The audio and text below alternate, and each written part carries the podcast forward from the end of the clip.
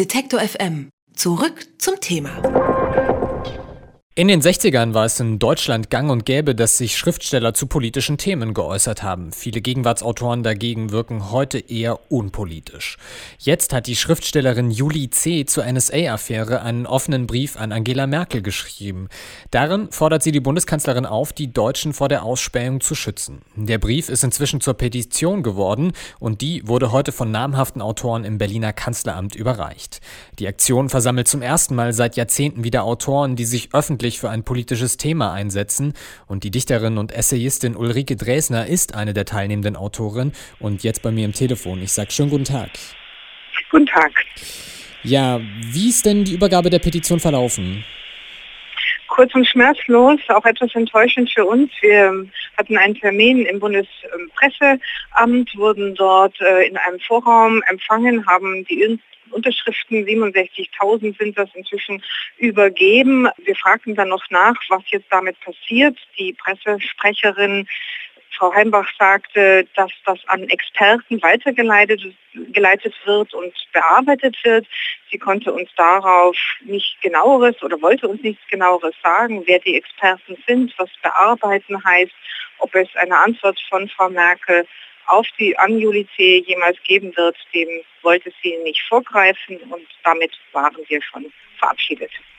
In dem Brief steht, dass der gläserne Mensch Wirklichkeit geworden ist und die Bundesregierung entsprechend reagieren muss. Was sollte denn konkret von Seiten der Kanzlerin und der Regierung passieren, Ihrer Meinung nach? Also ich denke, dass der erste Schritt, der wichtig ist, ist Aufklärung. Was ähm, ist tatsächlich alles abgehört worden? Wo sind die Daten? Ähm, was wird sonst noch abgehört? Wie agieren Geheimdienste?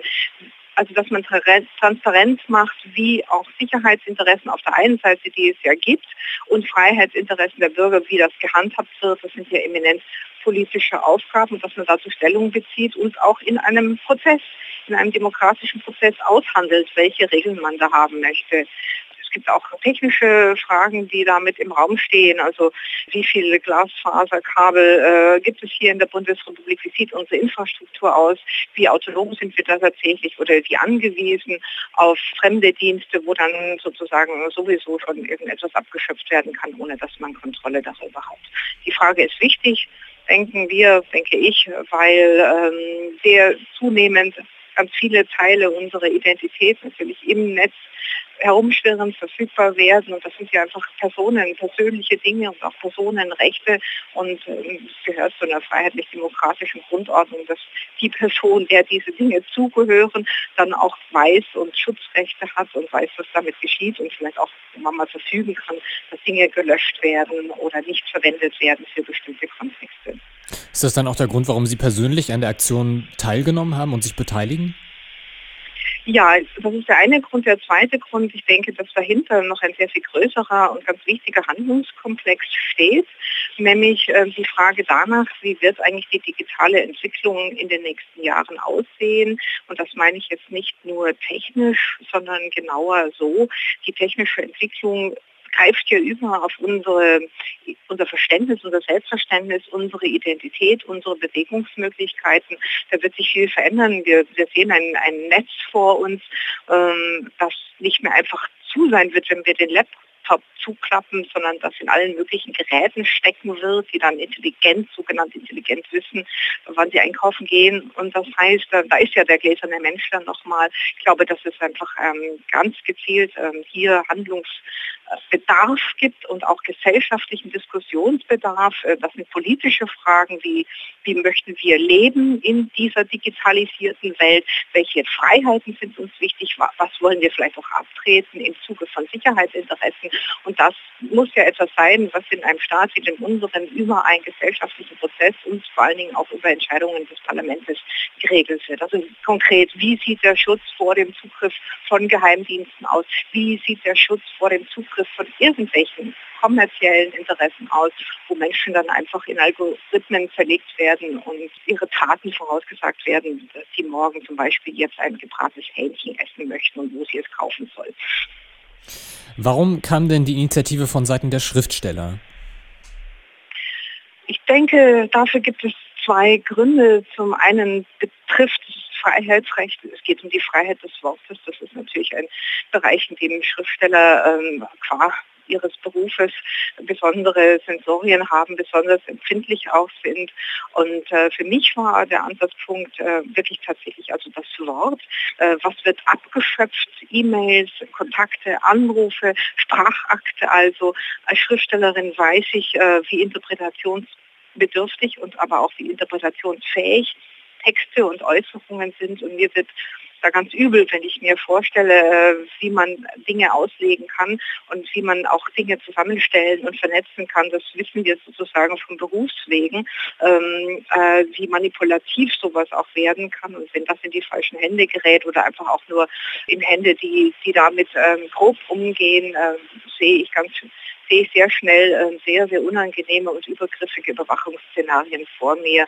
Und da fühlte ich mich als Schriftstellerin und als jemand sehr wortempfindlich und vielleicht auch einigermaßen wortgewandt ist und wortkompetent wirklich aufgerufen, auch zu sagen, halt, guckt mal, das sieht so klein aus, aber so etwas kann immense Konsequenzen haben.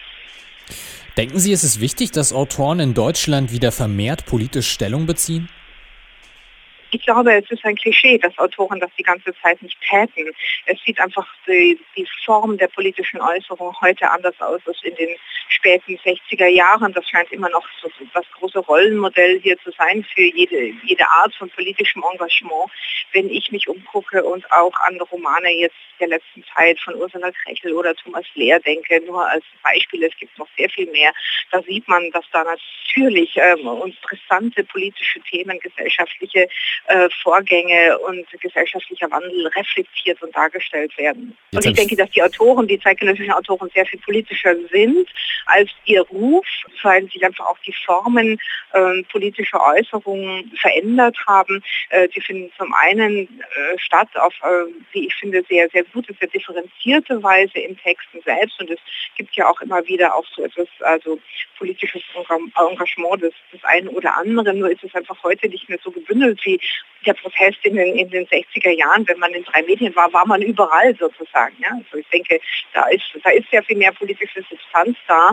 Was man übrigens auch an dieser Aktion sieht, die, die kommt jetzt, die entsteht jetzt nicht als große Überraschung, also für mich zumindest nicht aus einem politischen Nichts, ähm, tun wir uns plötzlich zusammen, sondern das sind alles Leute, wache und kritische Geister, die sich auch in anderen Zusammenhängen immer wieder politisch äußern oder zu einzelnen Entwicklungen der Gesellschaft äh, Stellung genommen haben. Äh, und dann sucht man natürlich auch nach Ausdrucksformen äh, in der digitalisierten Welt, in der, um, um auch Leute mitzunehmen. Und das Internet bietet da ja auch nochmal eine ganz andere Plattform. Vielleicht erleben wir da auch ein, ein Stückchen Wandel. Eine lückenlose Aufklärung der NSA-Affäre fordert eine Petition von namhaften deutschen Schriftstellern, die heute im Kanzleramt übergeben wurden. Und ich habe mit der Schriftstellerin Ulrike Dresner gesprochen, die die Aktion unterstützt. Ich sage herzlichen Dank für das Gespräch. Das ist gern geschehen. Alle Beiträge, Reportagen und Interviews können Sie jederzeit nachhören im Netz auf detektor.fm.